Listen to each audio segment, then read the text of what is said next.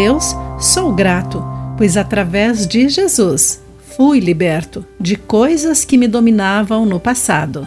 Olá, querido amigo do Pão Diário, bem-vindo à nossa mensagem do dia. Hoje vou ler o texto de Arthur Jackson com o título Libertado por Jesus.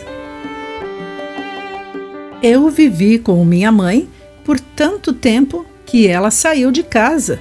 Essas foram as palavras de K.C., cuja vida, antes da sobriedade e entrega a Jesus, não era bonita.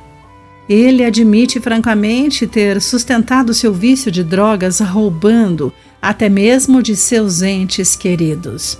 Agora ele deixou essa vida para trás e relembra isso contando os anos, meses e dias que está limpo.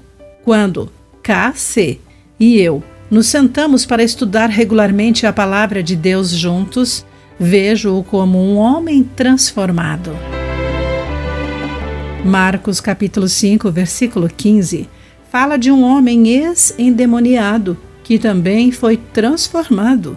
Antes de sua cura, indefeso, sem esperança, sem lar e desesperado, eram palavras que definiam um homem. Mas tudo isso mudou depois que Jesus o libertou. Mas como Cassi, sua vida antes de Jesus estava longe do normal. A confusão interior que expressou-se exteriormente não é diferente do que as pessoas experimentam hoje. Algumas pessoas feridas vivem em prédios abandonados, veículos ou outros lugares. Algumas vivem em suas próprias casas, mas estão emocionalmente sozinhas.